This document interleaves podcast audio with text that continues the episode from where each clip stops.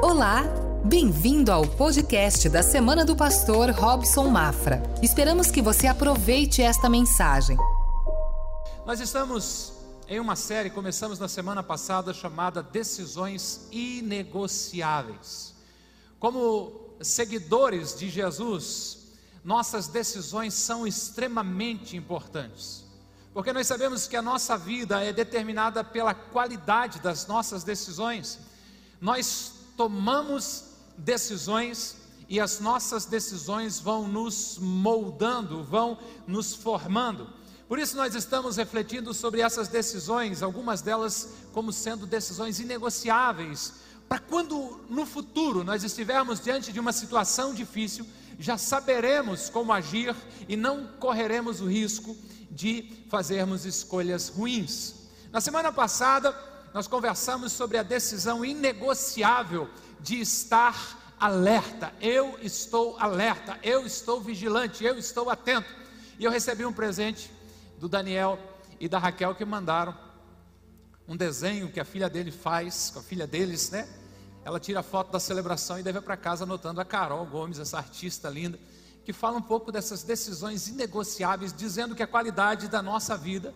A qualidade das nossas decisões determina a qualidade da nossa vida. Quando os valores são claros, é lógico, as decisões se tornam mais fáceis. E ainda o que nós vimos, as decisões determinam a direção, volta uma ali. E a direção determina o destino. Nós sabemos que o nosso inimigo, o inimigo das nossas almas, quer nos destruir, quer nos derrubar. Então a gente precisa estar alerta vigilante. Nós chegamos à conclusão também de que nós não somos tão resistentes assim à tentação. Então, a gente já que sabe que não é tão forte, precisamos tomar algumas iniciativas e falamos de três. A primeira delas, ficar o mais distante possível do pecado, do erro. A segunda, antes de cometer o erro, pensar nas consequências. E uma terceira ainda, planejar uma rota de fuga. Obrigado, Carol por esse desenho tão lindo. Confesso para vocês que o dia que estava sendo distribuindo os dons de artes, eu faltei, eu não estava presente, porque eu estava ocupado no departamento que estava distribuindo beleza. Mas, pais, meus senhores e senhoras, a fila lá estava tão grande, imagine toda essa gente linda, tudo lá naquela fila para pregar beleza, que eu também não tive paciência e também não fiquei lá. Nota-se, está na cara, já sabia disso. Para minha sorte, eu consegui achar uma fila um pouco mais distante que estava oferecendo raciocínio rápido. E daí foi o que eu consegui pegar, e por isso às vezes a gente consegue sair de umas situações. Fiquei triste, porque depois eu percebi que quem ficou na fila de receber talentos também recebeu beleza. Basta a Carol para provar isso aí. Né? Eu não fiquei nem com beleza, nem com o, o talento artístico, mas louvado seja o nosso Senhor. A mente ajuda e nós seguimos em frente.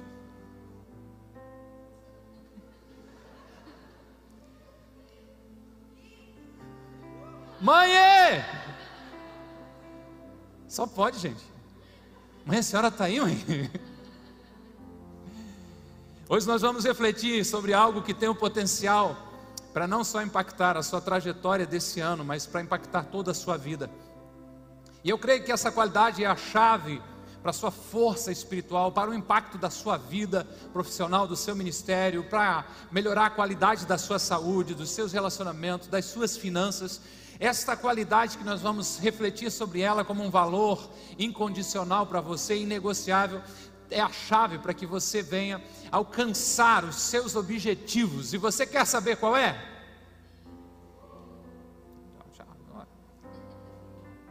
Como é que você vai falar uma coisa para alguém que não quer saber? Você quer saber o que, que pode lhe ajudar a alcançar tudo aquilo que Deus fez você para alcançar?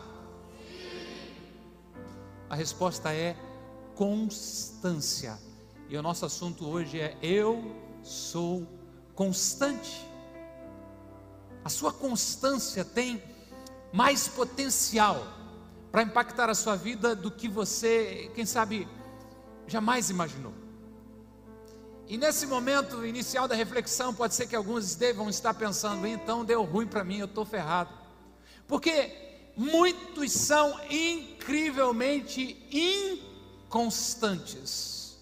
Inconstantes com uma alimentação saudável, inconstantes com os exercícios físicos, inconstantes com a vida de oração, com a leitura da palavra de Deus.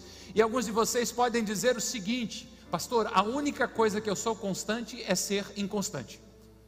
Isso é comigo mesmo, eu sou inconstante. A maioria de nós tem boas intenções, tem ideias ótimas, mas na luta para seguir em frente, para ser constante, geralmente nós perdemos a batalha. E eu sou ser humano como você, eu entendo isso muito bem, porque há mais áreas da minha vida que eu gostaria de admitir em que eu estou sendo inconstante. Inconstante na atividade física, preciso melhorar, inconstante na vida de leitura, na vida do jejum, da devoção. Porque se você tem tentado desenvolver certas disciplinas espirituais, ou procurado cuidar melhor da sua saúde, ou querendo tantas coisas boas, mas você tem sido muito inconstante, eu tenho uma palavra de alívio para você. A gente se sente aliviado quando descobre outra pessoa tão ruim quanto a gente, pior que a gente, ou deveria estar melhor, mas sendo pior que a gente, não é verdade?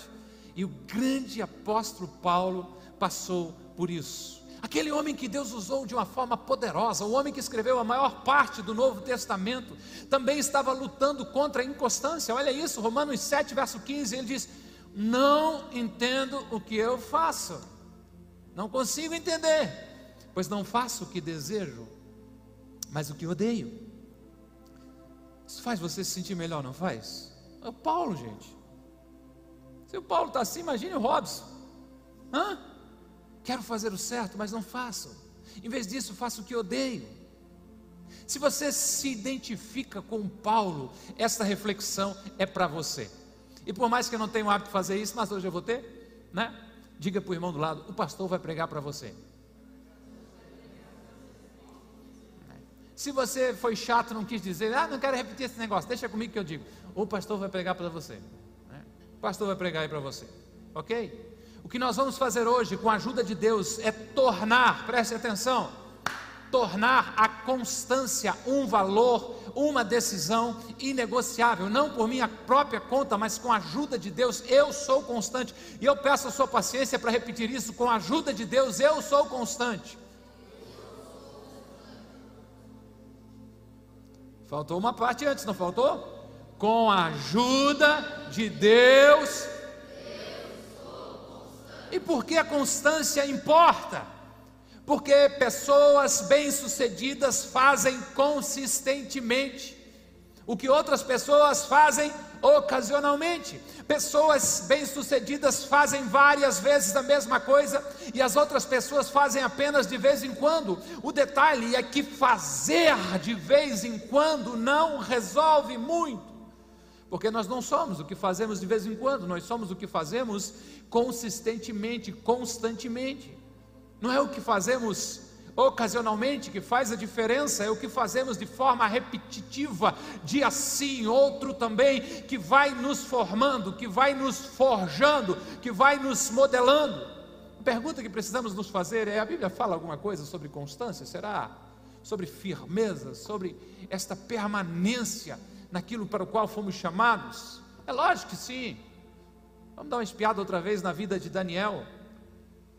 Ele tinha uma firmeza espiritual incrível.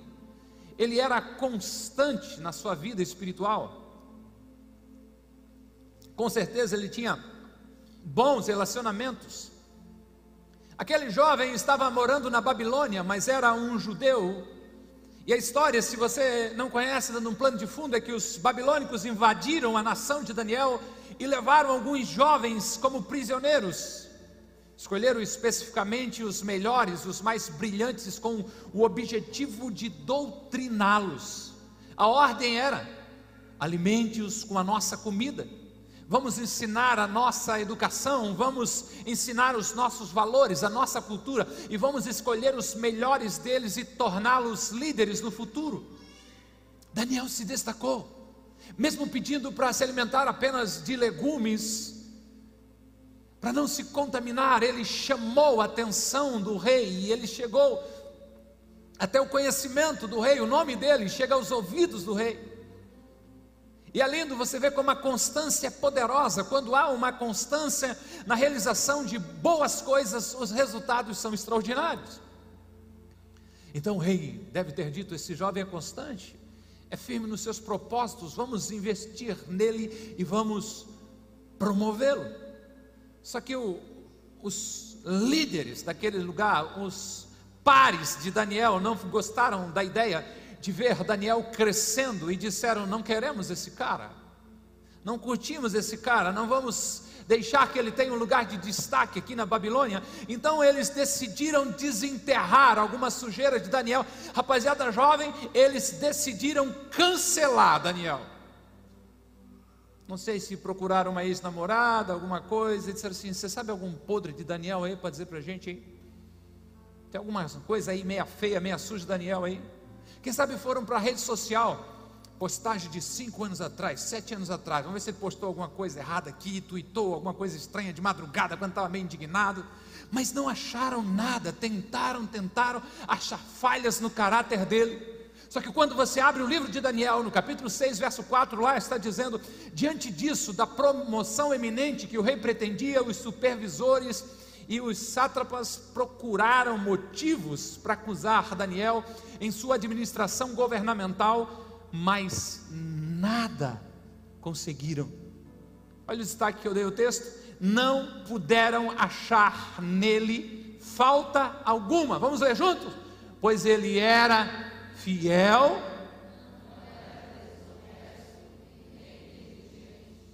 Eles não encontraram nada nele para criticar ou para condenar. Se o Edinho tivesse lá quando isso, ia fazer. Uau!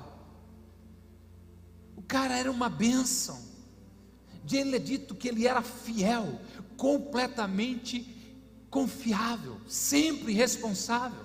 O que, que você acha que é necessário para desenvolver essas qualidades? Com certeza vai precisar de constância. Então, esses inimigos de Daniel resolveram atacar a sua vida devocional, a sua vida com Deus. Eles foram até o rei e disseram: Ó oh, rei, meu, oh, rei, meu senhor, nós temos uma ideia fantástica para o senhor. O Senhor é o cara, o Senhor é um, um, sujeito extraordinário, não existe ninguém tão bom quanto o Senhor. E nós estávamos aqui pensando, eu e os amigos aqui, achamos que o Senhor deva fazer uma lei, emitir um decreto que todo mundo deve orar somente o Senhor, porque o Senhor é o cara. E se alguém não obedecer isso, olha, a nossa proposta é que o Senhor jogue o cara na casinha dos leões. Imagino que o rei coçou a cabeça e disse assim: é verdade, eu sou o cara, né? Sou bom mesmo, hein? Vamos fazer o decreto. E tascou-lhe a caneta e fez o decreto. E o que você acha que Daniel, que era fiel, que era constante na sua vida com Deus, fez diante do decreto do rei de que não poderia mais orar a nenhum outro Deus a não ser o rei?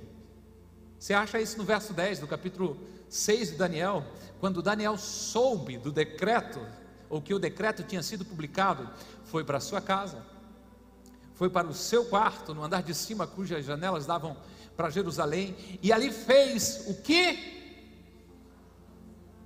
O que costumava fazer três vezes por dia se ajoelhava e orava, agradecendo a seu Deus. Observem a constância de Daniel na sua relação com Deus. Daniel fez o que sempre fazia, ele buscava o rosto de Deus constantemente. É lógico que os opositores de Daniel logo descobriram que ele tinha desobedecido às ordens do rei, então disseram, né?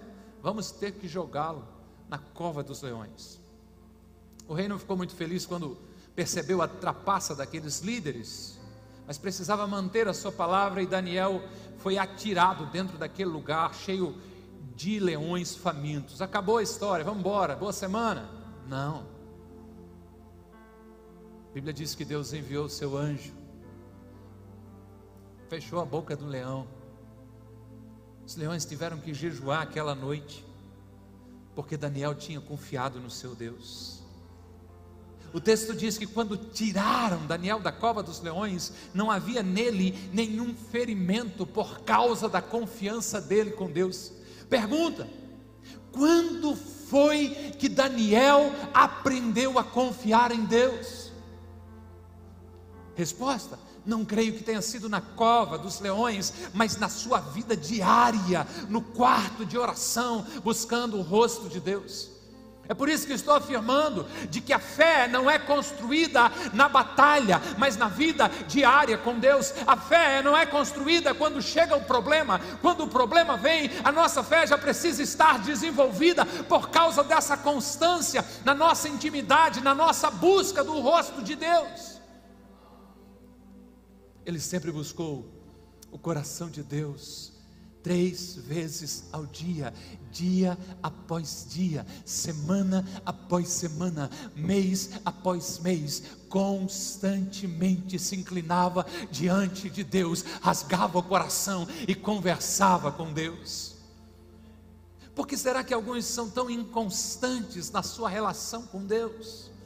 A resposta é porque são diferentes de Daniel. Daniel orava constantemente, e os distantes de Deus oram ocasionalmente. E não é o que fazemos de uma forma ocasional que faz a diferença, e sim aquilo que fazemos repetidamente. É Aristóteles, o filósofo do século IV, que diz: Nós somos aquilo que fazemos repetidamente. Excelência, portanto, não é um ato, mas sim um hábito. Quer ser excelente na sua profissão? Faça de novo, e de novo, e de novo, e de novo, e de novo, e de novo, e de novo, e de novo. Quer crescer na vida com Deus? Leia a Bíblia de novo, de novo, de novo, e venha na celebração de novo, e vá para o pequeno grupo de novo, e vá para a sala de oração de novo, e vá para o seu canto de oração em casa de novo, constantemente, repetidamente, e de repente isso se torna um hábito no seu coração, na sua vida, na sua rotina, e os resultados aí sim começam a aparecer. Pastor, como é que a gente cresce na nossa constância? Como podemos desenvolver hábitos saudáveis? Nós já vamos conversar sobre isso. Pergunta aleatória. Agora, só para quebrar o gelo um pouco, quantos aqui começaram um curso? Vou incluir academia para dar um ibope maior. Até pagaram e desistiram. Levante a mão, por favor.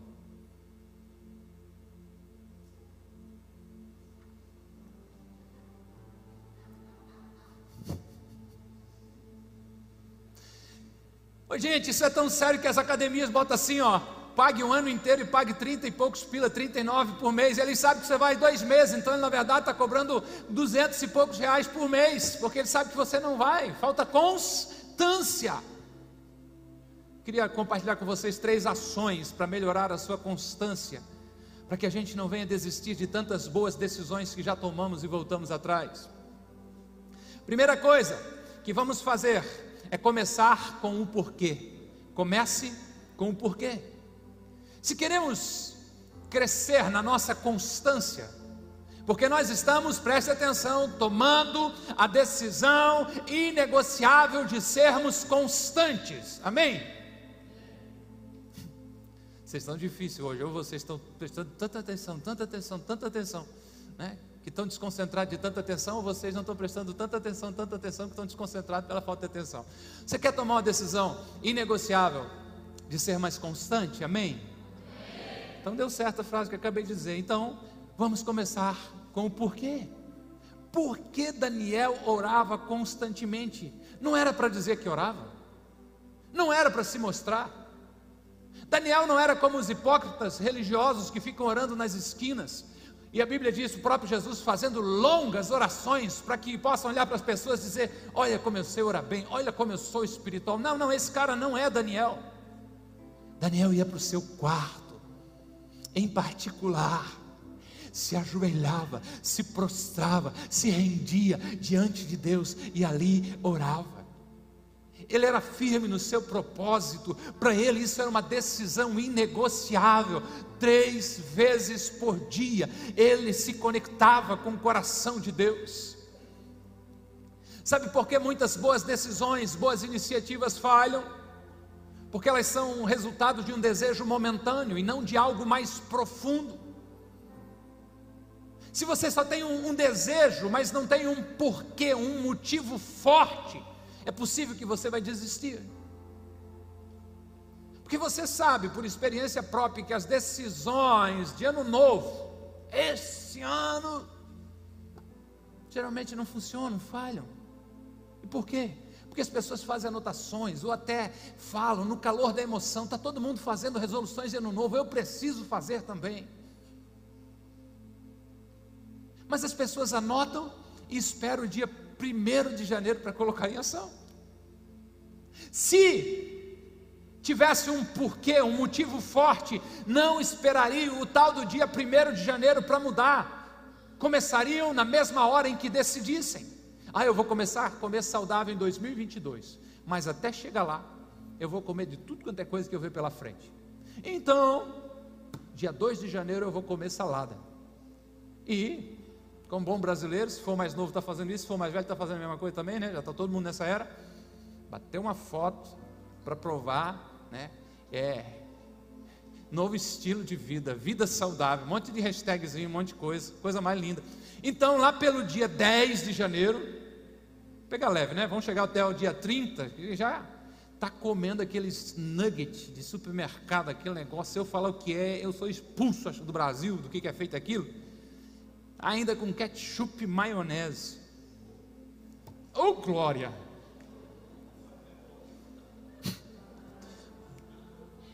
Passa a vez.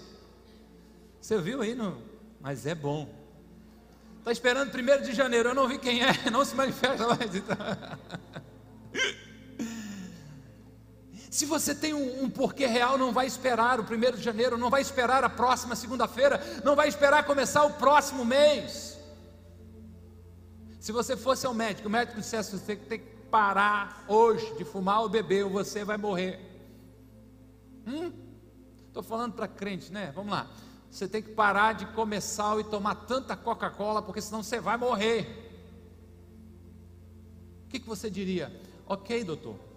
Prometo que vou colocar isso na resolução de ano novo de 2023.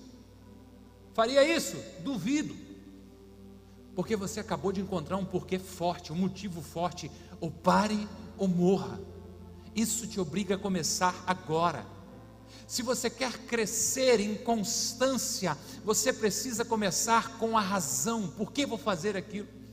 Eu tenho um apreço pela primeira carta de Pedro, esse texto em particular, capítulo 3, verso 15, quando o apóstolo escreve o seguinte, dizendo: Antes santifique a Cristo como Senhor em seu coração.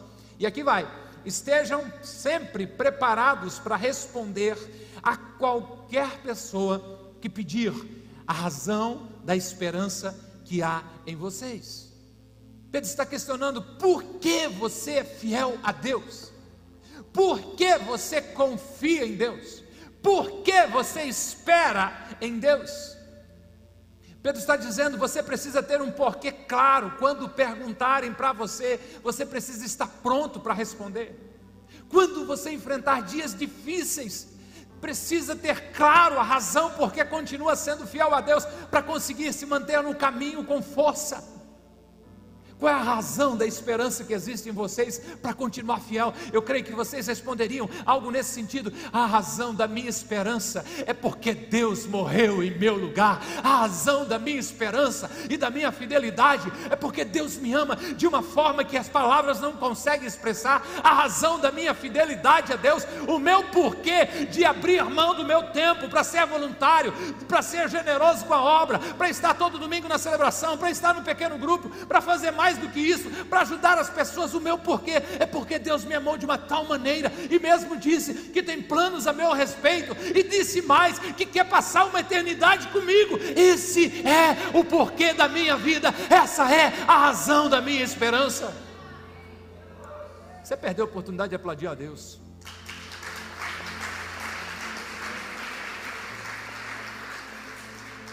Onde você quer ser mais constante? Onde você quer crescer? Alguém poderia dizer nessa noite, Pastor, eu queria estar mais perto de Deus. Outro, quem sabe, diga, eu quero crescer na minha relação conjugal, eu quero um casamento melhor. Pastor, olha eu aqui, pastor, eu, eu quero um pouco mais de paz nas finanças, uma estabilidade na minha vida financeira. Pastor, o meu caso é diferente, eu quero largar esse vício terrível. Qual é o seu motivo para alcançar isso? Qual é o seu porquê? Comece pelo porquê. Se você disser bem, eu quero estar mais perto de Deus, porque essa é a coisa certa a fazer. Eu sou da igreja, todo mundo na igreja faz isso. Motivo errado. O seu porquê, o seu motivo deveria ser algo parecido assim. Eu já estou cansado de ver o diabo querendo brincar com a minha vida. Eu acredito que fui criado para a glória de Deus. Eu quero servi-lo com todo o meu coração, com todas as minhas forças, e eu quero abençoar os meus filhos, a geração deles que está chegando, mostrar o que, que é andar em fidelidade com Deus. Quem sabe você diga, eu quero um casamento melhor. E a pergunta é: qual é o seu motivo? Qual é o seu porquê? É porque eu sou casado, né, pastor? Já estou cansado de tanta briga, de tanta treta. Não, não, não, isso não é bom. O seu porquê deve ser: porque eu quero honrar os votos que eu fiz ao meu cônjuge diante de Deus. Porque eu quero mostrar aos meus filhos um exemplo piedoso que o casamento deve ser e deixar um legado espiritual para os meus netos, mostrando que o casamento é um projeto de Deus para abençoar e proteger a família. Qual é o seu motivo? Qual é o seu porquê? Pastor, eu, eu quero vencer esse vício. Mas por quê? Porque é caro e todo mundo fica pegando no meu pé. O motivo é fraco. Tem que ser algo assim, porque isso está vindo sobre gerações na minha família, mas chegou até agora, até mim, porque daqui esta maldição será lançada por terra, em nome de Jesus. Eu recebi um dia Jesus Cristo como Senhor e Salvador da minha vida, e Ele me tornou livre. Este mau hábito não vai me dominar, porque eu sou livre em Cristo Jesus, e eu fui criado para viver para a glória de Deus. Eu não estou falando apenas em força de vontade, eu estou falando no poder da constância com a ajuda de Deus. Isso é tipo quando o rei disse: Você não pode mais orar a ninguém, não pode mais conversar com Deus, e você diz: Eu vou continuar orando, porque eu tenho o meu porquê, eu preciso do meu Deus, por isso, três vezes por dia eu dobro meus joelhos e me conecto com Ele, e eu procuro Ele em oração. Se você quiser se tornar mais constante, defina o seu porquê. Porque tudo começa com essa razão, com motivo. Daniel sabia o porquê dele. Sua fé não foi construída lá na cova dos leões, sua fé havia sido construída no seu quarto de oração. Mas vamos para a segunda ação.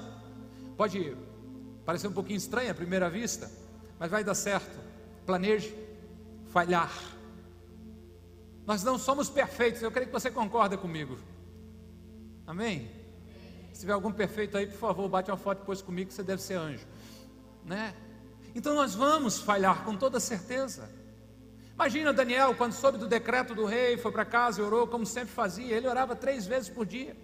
Agora a pergunta que a gente precisa fazer é: será que Daniel nunca falhou uma vezinha a oração dele? Será que todo santo dia orou três vezes, três vezes? Hum, e o dia que o rei pediu para ele ficar até mais tarde para fazer aquele relatório? Chegou em casa, já tinha passado a hora da oração, não deu. Outro dia, véspera de feriado, saiu apressado para ir para casa, subiu no camelo dele, um congestionamento terrível, camelo do começo ao fim. Chegou atrasado, perdeu a hora de oração. Outro dia saiu à noite com os best friends dele, estava na Bíblia. Sadraque, parabéns, você está lendo Bíblia. Chegou tarde demais em casa, dormiu até tarde, acordou em cima da hora do serviço, se jogou, perdeu a oração da manhã. Não tente pintar Daniel como um anjo, porque ele era humano como você e vivia assim no mundo real. Então, acontecer de falhar é normal para qualquer ser humano. Não conseguiu cumprir os três horários de oração num dia muito difícil. Agora entenda, por que, que muitos são inconstantes? Porque tem uma mentalidade de ou tudo ou nada. Se falharem uma vez, já era. Param tudo e se julgam um fracasso. Pastor, estava lendo a Bíblia, pastor. Aí pulei um dia, pulei outro dia, desisti, parei. Não, estava até começando a caminhar, não sei o que, comendo melhor, mas aí não deu mais certo. Vou embora. Se falharem uma vez, já era. Param tudo, se julgam que fracassaram. E é por isso que eu acho que é importante lembrar de que ser constante não é a mesma coisa do que ser perfeito, há uma grande diferença. Você se deve dar o direito de falhar, porque ser constante e ser perfeito, com certeza não é a mesma coisa. Agora, há um segredo: se falhar, se perder um dia, não perca o segundo. Vai acontecer de não conseguir fazer exercício físico em um dia, de não ler em um dia. Vai acontecer de não conseguir se organizar no tempo da oração e você tem que dizer: tudo bem, eu já planejei que isso poderia acontecer. Recomeçamos amanhã com força total.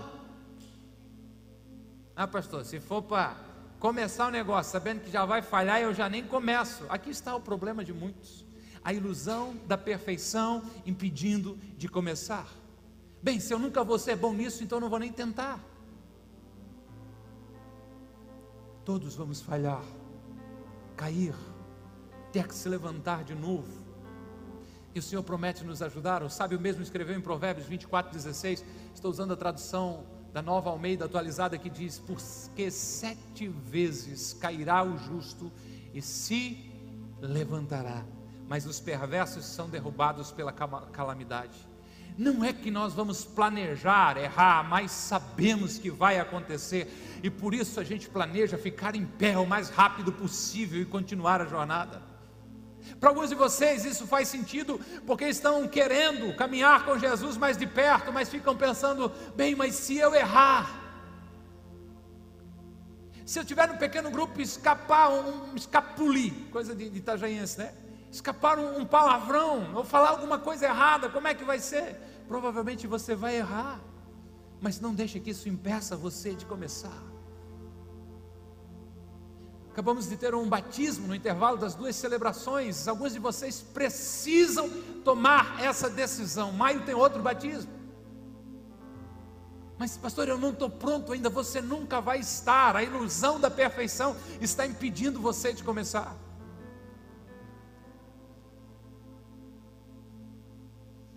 Alguns aqui gostam de lutar jiu-jitsu. Ontem o Leandro inaugurou uma academia lá. E eu fui lá e fiz a pergunta de que eu já estava com as anotações aqui. Perguntando qual é a faixa do jiu-jitsu que é mais difícil. Qual é, Paulo? Dia a dia. Foi perguntado para o mestre, alguns lá concordaram. Qual é a faixa mais difícil? Eles começam me, ajuda, me corrija se eu estiver errado, né? Toda celebração não tinha jiu-jiteiro, agora tem, né? Branca, estou pensando em adulto, não me botem rolo dos amarelos das coisas lá, branca, azul, roxa, marrom e preta, é isso? É? Estou entendendo da Paranaí aí, tá? Qual é a faixa mais difícil? E o mestre falou, as pessoas julgam às vezes que é a preta, né? É o top, se não a branca, porque a maioria das pessoas não começam. E quem é o faixa preta então? Aí é alguém de quem a gente tem que fugir, porque é o. Né?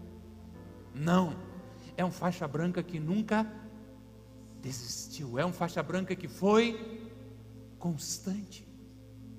Isso é algo que acontece dentro do esporte, é sim, mas isso tem um paralelo poderoso para a vida cristã. Comece, você vai falhar com toda certeza. Você mesmo tentando fazer tudo certo, vai falhar de vez em quando e tudo bem vai comer a coisa errada, vai dormir até mais tarde e não vai se exercitar, vai comprar algo que não deveria ter comprado porque você está se organizando para sair das dívidas, você vai olhar para onde não devia ter olhado, vai deixar de orar, vai deixar de ler a Bíblia. Isso com certeza vai acontecer com você, só não confunda constância com perfeição. É lógico quando falamos em planeje falhar, não estamos incentivando o erro, mas nós sabemos que isso vai acontecer. E o texto da primeira epístola de João, no capítulo 2, versos 1 e 2, ele diz: Meus filhinhos, esse João era um querido, né? Escreva vocês essas coisas para que vocês não. O desejo é esse, não errem. Mas se porém alguém pecar, temos um intercessor junto ao Pai, Jesus Cristo, o justo, Ele é o pagamento, Ele é a propiciação pelos nossos pecados. A ideia é não erre, não pare, não peque, mas infelizmente isso vai acontecer e quando acontecer, levante-se o mais rápido que puder e recomece, porque sim, Jesus perdoa, sim, Jesus ajuda, sim, Jesus te põe, te põe de pé outra vez e você precisa continuar a sua jornada. Planeje falhar, vai acontecer, vai, mas eu vou começar mesmo assim, não importa as circunstâncias, eu vou começar a minha jornada terceira e última, Apaixone-se pelo processo. Daniel não estava orando, porque era obrigado, ele amava ter tempo com Deus. Ele adorava a intimidade com Deus. Ele não estava sendo fiel, íntegro e todas aquelas coisas por causa da expectativa da promoção. Não, não. É porque ele escolheu, ele decidiu de uma forma inegociável viver de tal maneira que Deus fosse elogiado pelo seu viver. Preste muita atenção, não fique obcecado com o objetivo. Qual é o seu objetivo? Perder 10 quilos, pagar as dívidas dos dois cartões de crédito. Veja que és profeta, pastor, eu sei disso. Né? Ler toda a Bíblia, ou seja lá qual for o seu objetivo, porque quando você fica tão obcecado pelo objetivo e às vezes parece que ele não está ficando mais perto, a possibilidade é que você sinta o peso disso e pense em desistir, o caminho fique mais difícil. Então, sim, não perca de vista o seu objetivo, mas apaixone-se pelo processo. Há algo bom acontecendo em cada etapa da sua vida, em cada desafio que você está vivendo. É de Provérbios que vem uma outra instrução poderosa, dizendo em 4 e 18 de Provérbios que a vereda do justo, o caminho do cristão, é como a luz de um novo dia, da alvorada, que brilha cada vez mais até a plena claridade do dia. O sábio está dizendo que a gente tem um objetivo final, ser plena luz, ser plena claridade, ser semelhante a Jesus, mas também nos diz, e isso é bom demais, de que cada dia nossa luz vai ficando mais intensa. Ainda não somos plena luz, mas já somos hoje mais claro do que fomos ontem. Ainda não atingimos a estatura de varão perfeito, a semelhança de Jesus Cristo, mas vamos indo, como escreveu o apóstolo Paulo, de glória em glória, em glória, em glória, cada vez nos aproximando mais de Deus, cada dia sendo mais semelhante a Jesus, cada dia continuando rumo ao alvo de ser plena luz do dia. Se você for constante, você fará progresso. E você não vai ser bem sucedido somente quando alcançar o seu objetivo futuro. Você já é bem sucedido hoje quando honra a Deus com as suas decisões. Nós estamos decidindo de maneira inegociável que com a ajuda de Deus nós somos constantes. Diga isso, com a ajuda de Deus eu sou constante. O que significa que você não pode ser constante sozinho. Então, com a ajuda de Deus, eu vou ler a Bíblia todos os dias. Oh glória! Com a ajuda de Deus, eu não bebo mais refrigerantes.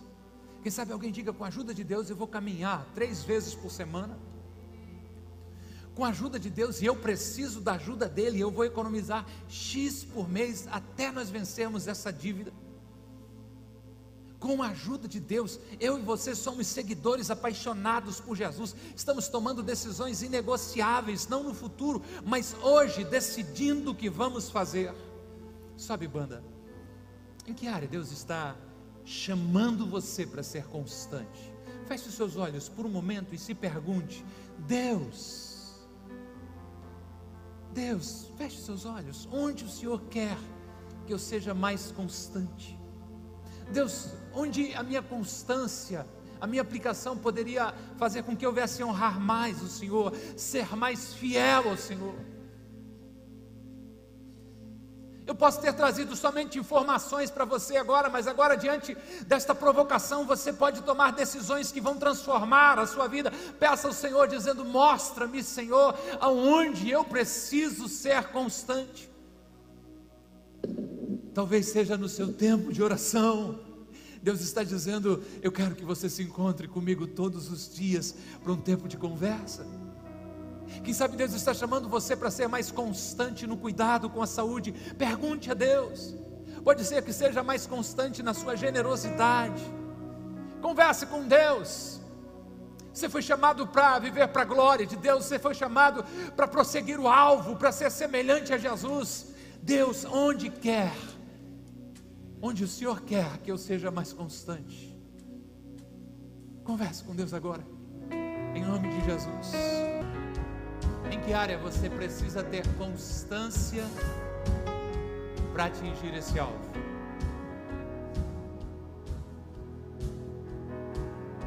Meu alvo é Cristo.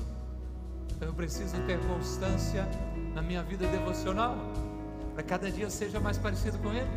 Meu alvo é Cristo, então eu preciso ter constância na minha vida de oração. Meu alvo é Cristo, então eu preciso ter constância nos meus estudos, no meu trabalho, para que a minha vida gere elogios para Ele. O apóstolo Paulo fala de que o propósito do Evangelho é tornar o homem completo, usa uma palavra chamada teleios, completo, perfeito. Então, sim, você precisa ter constância na sua saúde, na sua vida espiritual, na sua vida relacional, familiar, financeira, na sua vida emocional. E Deus está provocando você a mim, a você nesse tempo, para que você olhe para uma, duas coisas. Não adianta fazer uma, uma lista de 50 coisas. Você diz a partir de amanhã você é constante em 50 coisas. Não vai. Aos poucos você vai crescendo nessa constância. Se o seu alvo é Cristo, naquilo que Deus está chamando você para essa constância, converse com Deus agora. Traça um propósito, traça um objetivo e seja constante para a glória de Deus. Pai, te louvamos por esse ajuntamento santo, te agradecemos por esse tempo, Senhor, diante dessas provocações que essa reflexão nos trouxe. Pai, obrigado pela tua palavra, pelos teus planos a nosso respeito planos de paz, planos de bênção, planos que geram futuro e geram esperança, que possamos alcançar este alvo nesta construção diária de uma vida que começa e que tem a sua base, o seu fundamento na intimidade contigo, no relacionamento contigo. Pai, como homens e mulheres de fé, nós entendemos que uma vida equilibrada, bem-sucedida, abençoada, começa de uma vida relacional contigo, muito boa, crescente, vibrante, de intimidade com o Senhor. Ajuda, Senhor, a cada um a alcançar aquilo que teu Espírito tem ministrado nos corações e que possamos, como uma decisão inegociável, sermos constantes na nossa trajetória de vida, de tal maneira que o teu nome seja elogiado por nossa causa, em nome de Jesus. Amém e amém. Que bom que você ouviu até aqui. Temos um convite especial para você conhecer a Com Ágape. Nossas celebrações são sempre aos domingos, em três horários: às 10 horas, 17 horas e 30 minutos e às 20 horas. Aguardamos você com Ágape, mais que uma igreja, uma família